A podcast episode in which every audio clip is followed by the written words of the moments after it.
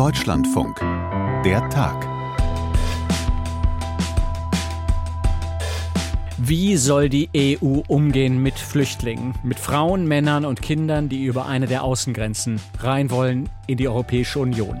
Es geht bei dieser Debatte immer ganz schnell um Grenzen, um Zäune und um bewaffnete Beamte. Einige wollen sowas, einige lehnen es ab. Jetzt haben sich die Regierungschefs in der EU in der vergangenen Nacht bei ihrem Gipfeltreffen in Brüssel auf eine neue Marschroute geeinigt. Befürworter von streng bewachten Außengrenzen sehen sich jetzt im Aufwind, so wie der österreichische Bundeskanzler Karl Nehammer. Wir haben eine klare Sprache, dass die EU-Außengrenzländer unterstützt werden. Wir haben die Zusage der Kommission, dass Pilotprojekte sowohl in Bulgarien als auch Rumänien unterstützt werden. In dieser Klarheit hat es das noch bei keinem Rat gegeben und das ist jetzt ein wichtiges Signal. Aber nach wie vor halten einige den Gedanken von neuen Grenzen und Mauern in Europa für kaum erträglich. Eine Mauer heißt das, wir bauen dann eine Mauer zwischen der Türkei und Bulgarien und dann, wo geht es weiter? Dann ist ja nur dann diesen Teil, dann sagt man, nein, die Mauer muss weitergebaut werden, weitergebaut werden. Es wäre äh, eine Schande, wenn äh, eine Mauer in Europa gebaut würde mit äh, den europäischen Sternen drauf. Meint Xavier Bettel, der Premier aus Luxemburg. Es war also ein Gipfel, der einigermaßen harmonisch begonnen hat mit dem Besuch des ukrainischen Präsidenten Zelensky. Darüber haben wir ja gestern hier im Podcast gesprochen. Teil 2 dieses Gipfels in der vergangenen Nacht, der hatte es dann in sich. Wir hören gleich, wie unsere Europakorrespondentin Caroline Born das alles sieht. Und die schweren Erdbeben in der Türkei und in Syrien, die haben zumindest in den Nachrichten eine andere Katastrophe in den Hintergrund gedrängt. Eine Katastrophe, die hier von Deutschland aus gesehen etwas weiter weg liegt. Die verheerenden Waldbrände, die zurzeit in Chile wüten. Más de 320 incendios forestales siguen activos en todo el país, de los cuales cerca de 180 están In vielen südamerikanischen Medien ist das gerade eins der wichtigsten Themen überhaupt. Auch deshalb, weil ganz viele Menschen hinter diesen Waldbränden eine völlig verfehlte Wirtschaftspolitik in Chile vermuten. Auch das schauen wir uns genauer an, hier bei Der Tag, an diesem Freitag, dem 10. Februar 2023. Mein Name ist Tobias Armbruster. Hallo. Das war also wieder mal so eine richtig lange Brüsseler Nacht bei diesem EU-Gipfel. Bis heute, am frühen Freitagmorgen, wurde da verhandelt und es ging vor allem wieder einmal um die europäische Flüchtlingspolitik. Caroline Born in Brüssel verfolgt das für uns und hat das für uns verfolgt. Hallo, grüß dich, Caroline. Hallo, Tobias. Wenn wir mal zurückschauen auf die letzten, ich sag mal, 36 Stunden, der Zelensky-Besuch, der war sozusagen der leichte, der angenehme Teil dieses Gipfels. Der anstrengende Teil kam danach. Kann man das so sagen? Man kann ja leider nicht reinschauen, was da passiert. Ähm, ganz genau zwischen den Staats- und Regierungschefs, auch wenn man sich das vom Pressesaal aus oft sehr wünschen würde.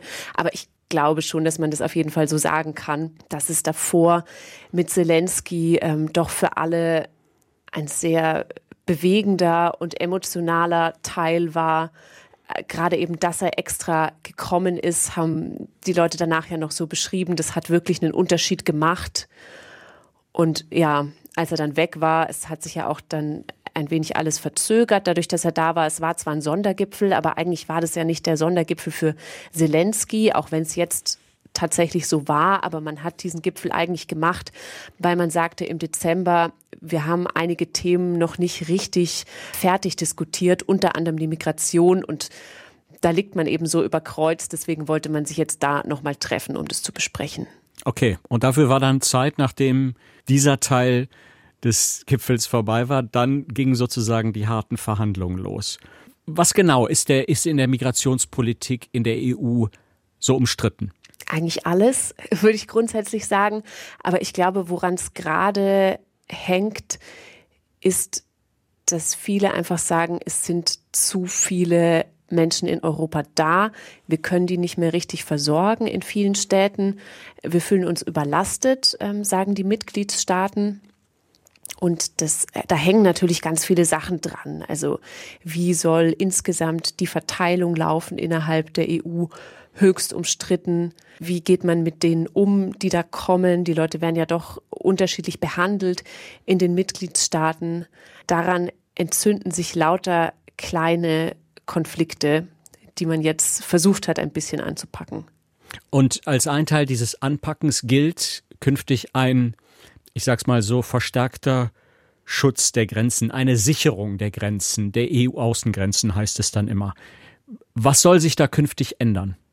Ich weiß gar nicht, ob sich so viel dadurch in Zukunft ändern soll, aber man setzt da gerade sehr stark den Schwerpunkt drauf. Also wenn man sagt, man will die Zahlen runterbekommen von den Leuten, die kommen, dann sagen viele in der EU, dann machen wir das doch über Mauern und Zäune. Also so möchte man die Grenzen eben besser si sichern oder hochrüsten, damit einfach nicht mehr so viele Leute kommen, beziehungsweise damit sich nicht mehr so viele auch auf den Weg machen, ist da der Gedanke. Und da hat sich jetzt der Streit angebahnt, ob die EU da stärker mitfinanzieren soll. Denn eigentlich ist es ja Sache der Mitgliedstaaten, ihre Grenze zu schützen. Also ist es ihre Aufgabe. Aber natürlich sind auch immer die anderen Staaten davon betroffen, was die Außengrenzstaaten machen, weil wenn man einmal in der EU drinne ist, dann, dann ist man drinne. Ähm, und deswegen ähm, betrifft es auch immer alle anderen. Und deswegen wird auch argumentiert, deswegen soll die EU da uns natürlich unterstützen, damit wir die Grenze richtig sichern können. Und gibt es diese Unterstützung künftig?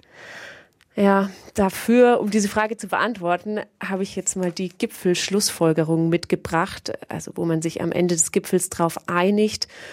Und darin steht, dass die Mitgliedstaaten die Kommission aufrufen, sie soll Finanzmittel bereitstellen, um die Mitgliedstaaten zu unterstützen und jetzt Achtung, beim Ausbau von Grenzschutzkapazitäten und Infrastruktur, Mitteln für die Überwachung, einschließlich der Luftüberwachung und Ausrüstung. Und ich glaube, das Schlüsselwort darin ist die Infrastruktur. Das hat Kommissionspräsidentin von der Leyen auch nochmal präzisiert bei der Pressekonferenz. Da kann physisch und mobile Infrastruktur gemeint sein, zum Beispiel Fahrzeuge für Grenzpatrouillen oder Kameras, Wachtürme, elektronische Überwachung. Also ich würde sagen, so ein bisschen das äh, Drumrum um die Mauer oder den Zaun. Also weil von der Leyen sagt selber, ein Zaun allein, der reicht ja nicht. Da braucht es noch ähm, ja, Technik, kann man sagen, oder, äh, oder eben noch andere Mittel wie die Fahrzeuge, damit eine Grenze eben gesichert sein kann. Und das könnte ein Weg sein, auf den man sich jetzt geeinigt hat. Denn man muss sagen, wenn wir uns zurückerinnern, 2015, 2016, da war das relativ emotional, als Viktor Orban Geld für eine Mauer von der EU gefordert hat. Seitdem sagt die Kommission eigentlich, nein, wir finanzieren nicht Mauern und Stacheldraht. Und jetzt könnte der Moment sein, mit dieser vagen Formulierung, bei der sie ein wenig beginnt, davon abzurücken. Mhm. Man könnte ja sagen, Eben. die EU unterstützt das indirekt, indem sie ihm sagt, hier, wir zahlen nicht direkt den Stacheldraht und die Mauer, sondern den Wachturm und die Grenzpatrouillen oder alles drumherum, Drohnen. Dann habt ihr genug Geld übrig, um den Zaun zu bauen. Genau. So ist der Gedanke. Also das kann man ganz gut festmachen, vielleicht an dem Beispiel des bulgarisch-türkischen Grenzzauns. Da hat ja Österreich ähm, davor sehr gepoltert, dass die EU jetzt bitte zwei Milliarden geben soll, um den hochzurüsten. Man fragt sich, warum Österreich? Aber Österreich sagt eben, es ist sehr betroffen von den Menschen, die über diese Grenze ankommen bei ihnen. Und deswegen hat sich äh, der Kanzler Karl Nehammer da davor sehr für eingesetzt. Und eben, wie du es beschrieben hast, dann wird im bulgarischen Haushalt Geld frei, wenn die EU Mittel gibt für Dinge rund um diesen Zaun herum. Das heißt, man könnte sagen, sie finanziert faktisch auch den Zaun dann mit durch ihre Mittel, aber es ist dann nicht so symbolisch aufgeladen, würde ich sagen. Was übrigens ähm, die Kommissionschefin auch noch erwähnt hat, ist, dass man dass auch andere Staaten Geld geben können. Und zwar hat sie da, das ist interessant, auf den Solidaritätsmechanismus verwiesen. Das ist diese Sache, wo ähm, man den Mittelmeeranrainern eigentlich Geflüchtete abnehmen möchte, also sie besser verteilen will. Aber man kann eben auch solidarisch sein, indem man einfach nur Geld gibt. Dann muss man niemanden aufnehmen. Und da hat von der Leyen daran erinnert, dass man sich auch im Rahmen dieses Solidaritätsmechanismus jetzt hier finanziell für diese indirekte Finanzierung der Zäune und Mauern engagieren könnte. Caroline, kann man dann sagen, dass es bei diesem EU-Gipfel einen Schwenk gegeben hat in der EU-Grenzsicherungspolitik? dass die Außengrenzen der EU in Zukunft vermutlich deutlich anders aussehen werden als heute.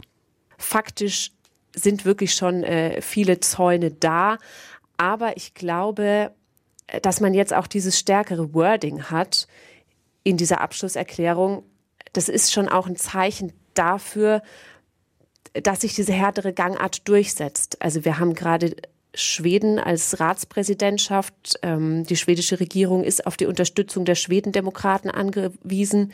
Wir haben Italien, wo die Regierung auch immer sehr daran gelegen ist, dass eigentlich keine Rettungsschiffe mit Geflüchteten bei ihnen anlanden können. Sie haben es jetzt so gelöst, dass sie Regeln aufgestellt haben, wo die privaten Rettungsschiffe sagen, das ist eigentlich Schikane.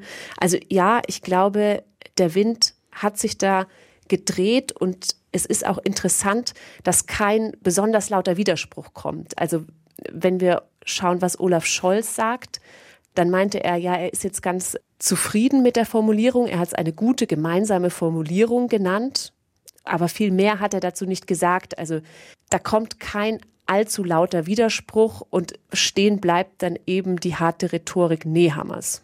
Mhm. Des österreichischen Bundeskanzlers. Kannst du uns das vielleicht nochmal kurz erklären? Welche Länder sind für diese, ich sage jetzt auch mal härtere Gangart und welche dagegen? Also wir haben auf der einen Seite längst nicht mehr nur Länder wie Ungarn und Polen, die sagen, wir wollen eigentlich gar keine Migranten. Österreich würde ich dazu zählen. Die Niederlande, da hat auch gestern Karl Nehammer nochmal gesagt, das ist unser Verbündeter. Wir erinnern uns, die Niederlande haben auch gemeinsam mit Österreich gegen den Schengen-Beitritt Bulgariens und Rumäniens gestimmt, weil sie gesagt haben, ähm, die Grenze ist nicht gut genug gesichert, deswegen sollen die da noch nicht mitmachen. Wir haben natürlich die Mittelmeeranrainerstaaten, wo ganz, ganz viele kommen, die immer nach mehr Hilfe rufen, also dass ihnen Migranten abgenommen werden sollen. Wir haben auf der anderen Seite Deutschland, und da hat Kanzler Scholz auch gestern nochmal gesagt, da hat er auch gestern gesagt, dass die Idee, dass Flüchtlinge immer nur bei den anderen sind und dass man selber gar nicht zuständig ist, dass sie sich schon herumgesprochen hätte, aber dass er versucht, die anderen auch immer daran zu erinnern. So hat er es formuliert in der Pressekonferenz. Also finde es aber immer schwierig zu sagen, wer da jetzt noch mit auf der Seite Deutschlands steht. Also kleine Länder wie Luxemburg. Ähm, wir hatten Frankreich, das sich auch sehr eingesetzt hat für diesen Solidaritätsmechanismus, also die Übergabe, die Übernahme von Migranten, dass da bei dem Thema aber auch äh, nicht immer ganz so klar steht. Also es sind nicht allzu viele Leute, würde ich sagen, die mit auf der Seite Deutschlands stehen. Mhm. Okay, neben Zäunen und Mauern ging es dann beim Thema Migration auch um Abschiebungen. Was ist da in Zukunft geplant in der EU? Das hat man ja schon ein wenig vorbereitet äh, beim informellen Innenministertreffen, dass man sagt, wir müssen besser werden bei den Rückführungen, auch damit die Menschen, die da sind und wirklich Schutz benötigen, damit wir uns gut um die kümmern können. Und deswegen möchte man alle Mittel eigentlich nutzen, äh, um besser mit den Herkunftsländern zusammenzuarbeiten, sage ich jetzt mal. Also da gibt es verschiedene Ansätze dass man einerseits mehr Druck macht. Die Visapolitik soll da ein Hebel sein. Man möchte aber auch sich sowas angucken wie Handels- oder Entwicklungspolitik, um die Herkunftsländer zu überzeugen, dass sie doch bitte ihre ähm, Staatsbürger zurücknehmen sollen. Und ansonsten hat man sich aber einfach überlegt, wie man die ganzen Verfahren nochmal äh, beschleunigen kann, damit das alles äh, schneller läuft. Denn auch hier ist es Sache der Länder, die Menschen abzuschieben und zurückzuführen. Caroline, wie soll das denn funktionieren, Drittländer davon zu überzeugen, abgelehnte Asylbewerber zurückzunehmen? Man möchte darauf setzen, dass man ihnen im Gegenzug etwas gibt, also Wege der legalen Migration dann im Gegenzug eröffnet, also zum Beispiel, dass jemand zum Studieren nach Deutschland kommt oder zum Arbeiten da hat Deutschland ein entsprechendes Abkommen mit Indien geschlossen, das es auch gerne sehr lobt. Allerdings muss man da immer dazu sagen, ist jetzt fraglich, ob Indien das Land ist, für das das unbedingt gebraucht wird. Also da ist der Bundesregierung auch dran gelegen, das mit anderen Ländern auszubauen. Gerade in Nordafrika wird sie das versuchen. Aber ich glaube, die Tatsache, dass es bisher erst ein solches Abkommen gibt, zeigt, dass man da bisher nicht sonderlich erfolgreich war. Insgesamt, was glaubst du, werden wir den nächsten EU-Gipfel auch wieder erleben, der sich um dieses Thema dreht? Migration, Abschiebung, Zäune, Mauern? Ich glaube, man hat mit diesem Kompromiss, den man jetzt äh, dazu gefunden hat, vielleicht das Thema ganz gut, ich sag mal, zugedeckt, weil ich glaube, dass die Leute, denen nicht ähm, daran gelegen ist, dass Europa sich zur Festung macht, da jetzt auch nicht so gerne drüber reden, dass man jetzt eigentlich indirekt finanziert. Und deswegen glaube ich, das Thema kommt ja oft auf, wenn es Momente gibt, in denen die Staaten wirklich laut um Unterstützung rufen. Also wir haben es ja gerade zum Beispiel in Deutschland, aber Deutschland ist nicht der einzige Staat. Deswegen glaube ich, hängt es sehr davon ab, wie sich die die Lage weiterentwickelt, wie viele Menschen weiterhin kommen und natürlich, wie es bei dieser ganz großen Einigung, man möchte ja eigentlich die Asyl- und Migrationspolitik als Ganzes reformieren. Das alles waren jetzt nur kurzfristige Maßnahmen, über, über die wir geredet haben, wie man da in Zukunft vorankommt. Also, da wird es mit Sicherheit noch einigen Gesprächsbedarf geben. Caroline Born in Brüssel. Bis hierher erstmal vielen Dank. Gerne.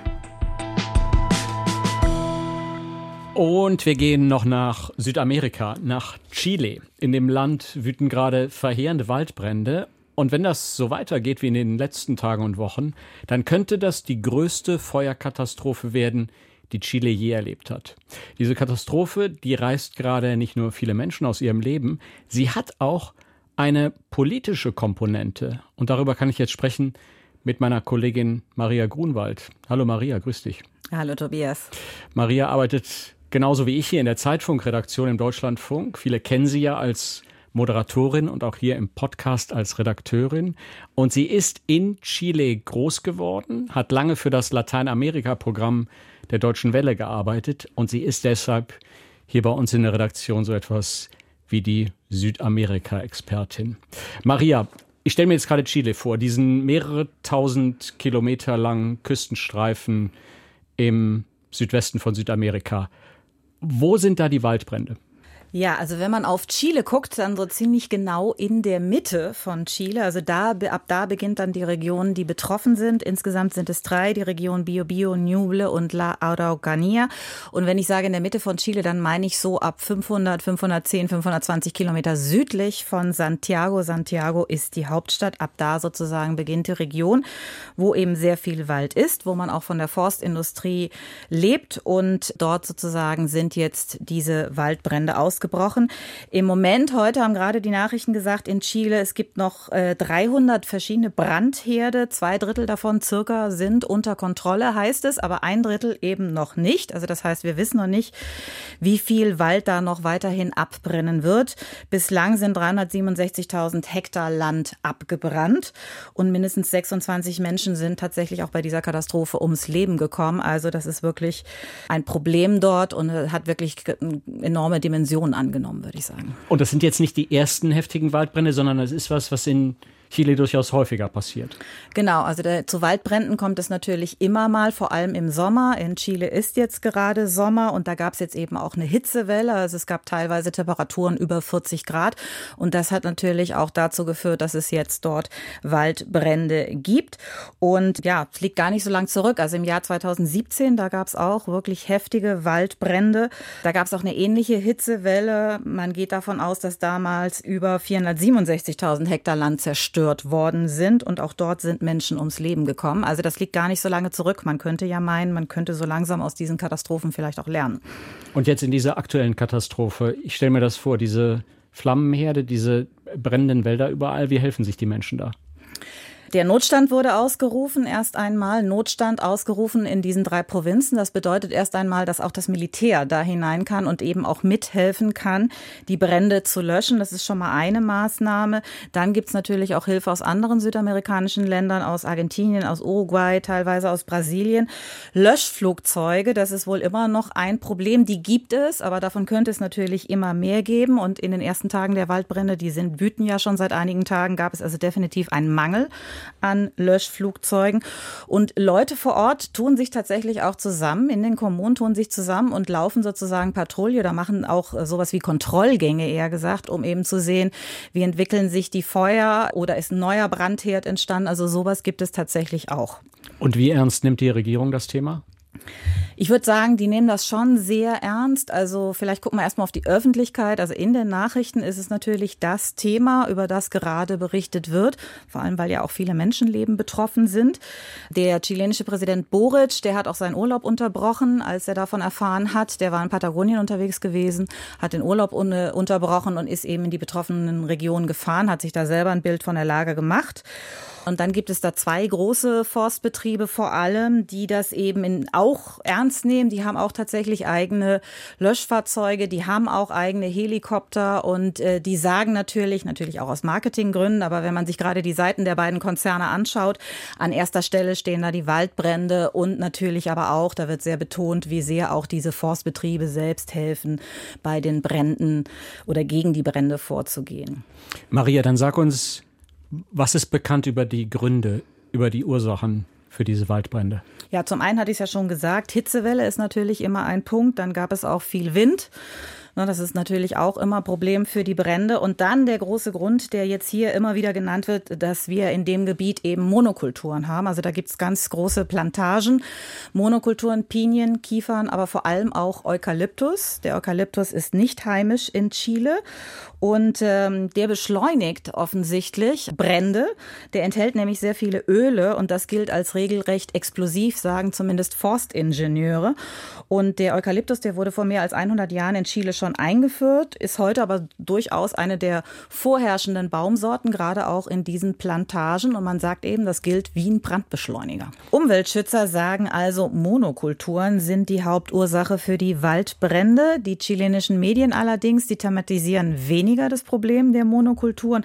Und die Forstindustrie, die sagt vorrangig, ja, nein, die Gründe sind, dass die Feuer eigentlich vorsätzlich gelegt worden sind. Und in der Tat, es sind auch mehr als 20 Menschen festgenommen worden, die angeblich Feuer gelegt haben sollen. Und man muss dazu wissen, dass alles geschieht in einer Region, in der öfter auch mal indigene Gruppen, in dem Falle Mapuche, die auch öfter mal Brände tatsächlich in den Forstplantagen absichtlich legen. Also das ist dort tatsächlich auch schon vorgekommen. Also das ist so die Gemengelage, äh, mit der wir hier es zu tun haben. Und die Forstindustrie, wie wichtig ist sie für Chile? Ja, die ist schon sehr wichtig. Also sie steht jetzt nicht an Nummer eins, aber jetzt in diesen Regionen, von denen wir sprechen, da ist sie tatsächlich sowas wie die Nummer eins in den betroffenen Regionen. Aber wenn wir insgesamt auf die Wirtschaft gucken, dann ist sowas wie Kupfer, das ist das wichtigste Exportprodukt von Chile. Danach eben kommt die Landwirtschaft, Früchte, Nüsse, Fische, Krebstiere und dann kommt aber schon alle Produkte, Halbstoffe aus Holz, Papier, Pappe. Also mit 2,9 oder fast drei Prozent vom Bruttoinlandprodukt in Chile ist es dann doch gar nicht mal so wenig. Und in der Region, in der Region Biobio zum Beispiel, die besonders betroffen ist, da macht dann die Holzindustrie schon mindestens 15 Prozent aus an der Wirtschaftsleistung. Und können wir dann irgendwie etwas sagen, dass da etwas gewaltig schief läuft in der, in der chilenischen Forstindustrie? Ist das so etwas wie Raubbau an der Natur? Ja, also die Stimmen, die das sagen, die sind jetzt schon recht laut geworden. Und zwar, weil das Ganze tatsächlich auf ein Dekret zurückgeht aus der Militärzeit, also aus der Zeit von Augusto Pinochet, das Dekret 701. Das wurde damals erlassen und im Prinzip sieht das eigentlich vor, dass eben schnell wachsende Plantagen, vor allem Monterey-Kiefern und Eukalyptus, beides nicht heimisch, dass die eben vom Staat subventioniert werden. Und dann gab es so einen richtigen Boom. Und seitdem sozusagen gibt es eben diese Monokulturplantagen. Und das wird jetzt eben doch sehr, sehr, sehr kritisiert. Aber die Forstindustrie beschäftigt nun mal mehr als 110.000 Arbeitskräfte, also auch nicht mal so wenig. Und exportiert natürlich auch kräftig, auch nach Deutschland übrigens. Also insofern spielt das natürlich immer noch eine wichtige Rolle. Aber die Frage war ja gerade, äh, führt das zu Kritik? Ist das Raubbau an der Natur? Also mittlerweile werden die Stimmen immer lauter, die sagen, ja, das ist Raubbau an der Natur. Und wir wissen ja auch, Monokulturen. Auch in anderen Ländern haben wir die Erfahrung ja gemacht, Monokulturen helfen eben nie. Und es gibt auch konkret NGOs, die im Namen tragen, dass sie sich für den einheimischen Wald einsetzen wollen. Und die sagen auch, das müsste eigentlich das Ziel sein. Wir müssten aus diesen ganzen Waldbränden lernen und müssten endlich mal unsere Forstindustrie umstellen. Und wir bräuchten halt wieder mehr Mischwald. Und für Raubbau an der Natur, da gibt es in Chile tatsächlich auch ganz viele andere Beispiele. Zum Beispiel Lachsfarmen. Chile ist eines der Länder, eines der weltweit größten Produzenten von Zuchtlachsen nach Norwegen. Und äh, es gibt Lachsfarmen im Meer. Da sind die Lachse also gedrängt in engen Käfigen im Meer. Und dass die dort überhaupt überleben können, die sind dort nicht, nicht heimisch, werden die vollgepumpt tatsächlich mit Antibiotika. Und das Ganze hat natürlich dann Folgen. Da entsteht eine Algenproduktion. Algen wiederum beeinflusst dann auch andere äh, kleinere Tiere und Fische, die dort leben. Das heißt, das Wasser kann dann teilweise auch umkippen, andere Fischarten sterben. Auch das sozusagen ist ein Beispiel für Raubbau in der Natur. Und dann haben wir auch noch die Agrarindustrie. Chile produziert, äh, exportiert sehr viele Früchte und die Agrarindustrie, die verbraucht fast 80 Prozent des Wassers in Chile. Und Wasser ist ein Problem in Chile. Es gibt Wassermangel in Chile. 80 Prozent gehen dann schon aufs Konto der Agrarindustrie. Und was man auch noch wieder wissen muss, und das geht jetzt auch wieder aufs Konto des neoliberalen Wirtschaftsmodells, das Wasser ist in der Militärzeit auch privatisiert worden. Das heißt, die Wasserrechte, die konzentrieren sich überwiegend in den Händen von weniger Großunternehmen. Und was sind das für Großunternehmen? Das sind Agrar-, Forst- und Bergwerksindustrie. Also sprich, auch das ist ein Problem. Und das Ganze kann man tatsächlich zurückführen auf dieses neoliberale Wirtschaftsmodell, was als Schattenseite eben den Raubbau hat an der Natur. Und was ist dein Eindruck? Wird sich daran etwas ändern?